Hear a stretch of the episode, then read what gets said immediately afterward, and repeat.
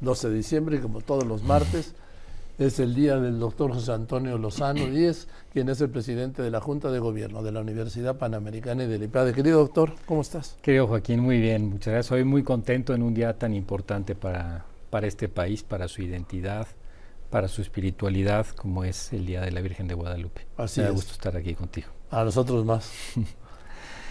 Joaquín, pues estábamos hablando la semana pasada eh, de distintos temas, nos acercamos ya al final del año, sobre cómo vivimos la vida. Iniciamos el programa pasado con una canción de Julio Iglesias, Me olvidé de vivir, Me olvidé de vivir. y luego eh, cerrábamos con el tema de hacia dónde va el año.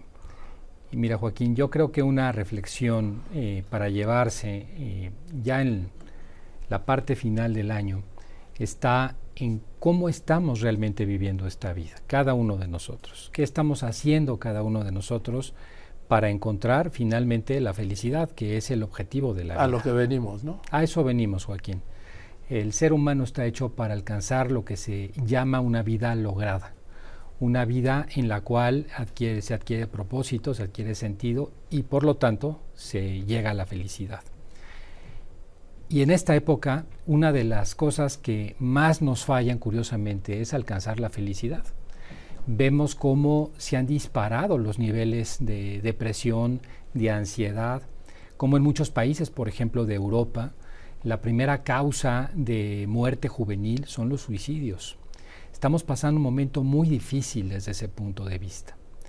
Y la pregunta, Joaquín, entre muchas, porque es, complejo el tema, es ¿a qué se debe todo esto? ¿Qué hemos hecho mal en nuestro estilo de vida?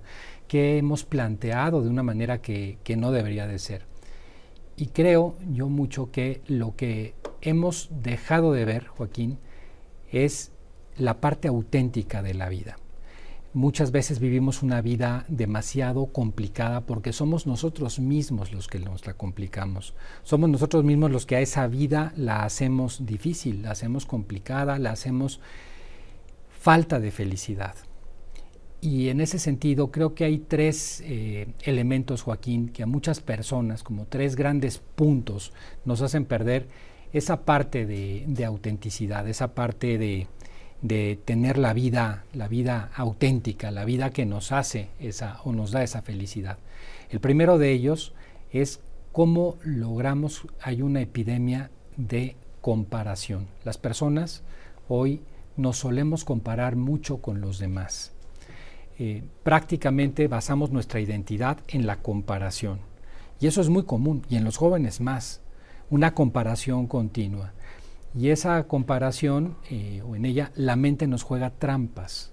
Normalmente nos compara con quien está arriba de nosotros, con quien es mejor, con, para los jóvenes, con el influencer en algún momento determinado en las redes, y no con quien tiene peores cosas.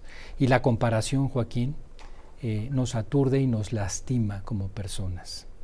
Yo creo que este es un tema que cada uno podría ahora, hacia el final del año, reflexionar qué tanto me comparo yo con los demás. Hay otra, Joaquín, importante y sobre todo en las generaciones actuales, que es confundir el dolor, que es normal que todos lo tengamos, porque todos en la vida hemos tenido problemas y ni modo los tendremos, así es la vida. Ojalá hubiera una vida que no los tuviera. Que no sería vida. Que no sería vida, no sería vida propiamente, pero se confunde eso con la tristeza, que es muy diferente. El dolor es lo que uno tiene al momento de tener una desgracia, al momento de tener una pérdida. Pero la tristeza se vuelve un estado permanente de la persona, que arrebata las energías, arrebata la fuerza para seguir adelante. En ese sentido, esa confusión entre el dolor y la tristeza va llevando a la gente a dejarse en la vida. Hay mucha gente hoy que se deja, lo vemos inclusive en su arreglo personal, lo vemos en sus metas en la vida, hacia dónde están yendo.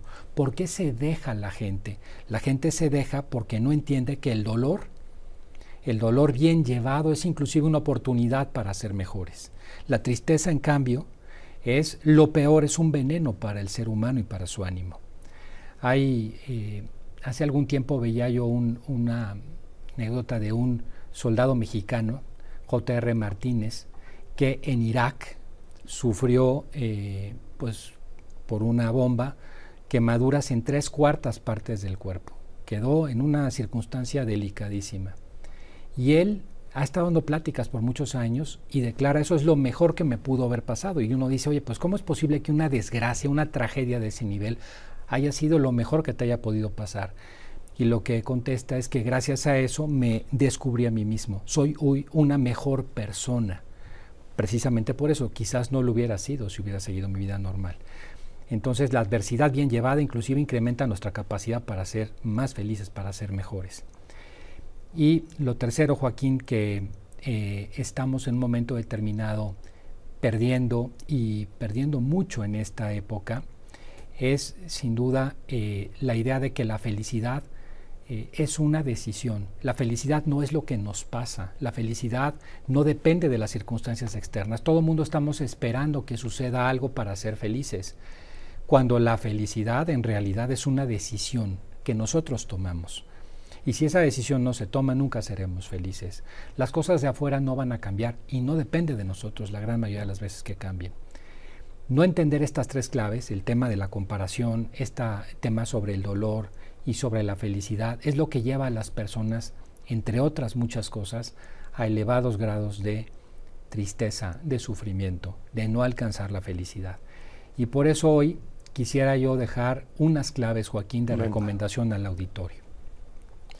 Mira, sobre la felicidad en los últimos años se ha estudiado más. Eh, inclusive en universidades prestigiadas en el mundo se empieza a ver cuáles son las características que tiene la gente que se declara feliz. A ver qué es lo que hace una persona que se dice feliz.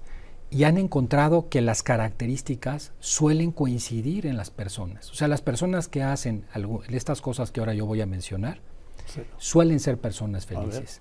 La primera, Joaquín, tienen relaciones con los demás, no están solos y sus relaciones con los demás son relaciones profundas. Tendemos a una sociedad que nos lleva hacia la soledad, que nos está llevando a todos simplemente a que tengamos gente a nuestro alrededor, pero que no generemos ese diálogo.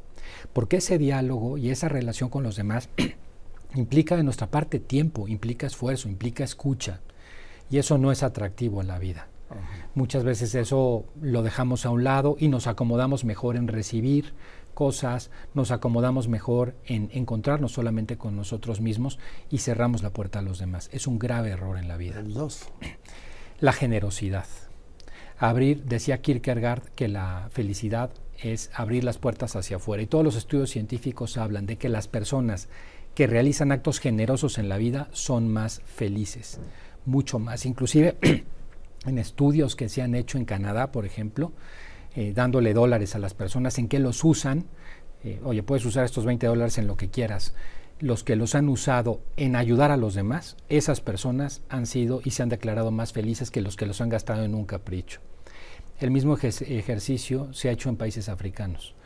Y ahí también en las personas en extrema pobreza, quien más da es quien más feliz es. A mí me ha tocado estar en labores sociales, en comunidades eh, muy pobres, de las más pobres de este país, en Tierra Caliente, en Tlapa, Guerrero, en donde para cuando les haces un bien, prácticamente en una comida te pueden dar su comida de un mes, pero los ves felices haciéndolo.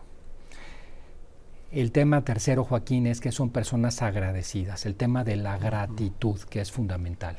Una, una profesora de la Universidad de Yale, que es Lori Santos, psicóloga, que llena sus salones de, alumnos, hace un ejercicio y les dice a los alumnos al inicio del semestre, cada semana vas a poner en una hoja en blanco cinco cosas por las que tengas que dar las gracias. Cinco cosas que agradecer. Para algunos será su familia, para otros la posibilidad de estudiar en esa universidad, para otros que esa semana ocurrió alguna cosa. Pues al final del semestre esas personas han cambiado completamente su personalidad, son alumnos más felices. Joaquín. Y pues como puedes ver, estas tres claves son fundamentales. Así es, y, lo son. Y lo son, querido Joaquín. Gracias, querido doctor. Gracias, querido El doctor José Antonio Lozano Díez.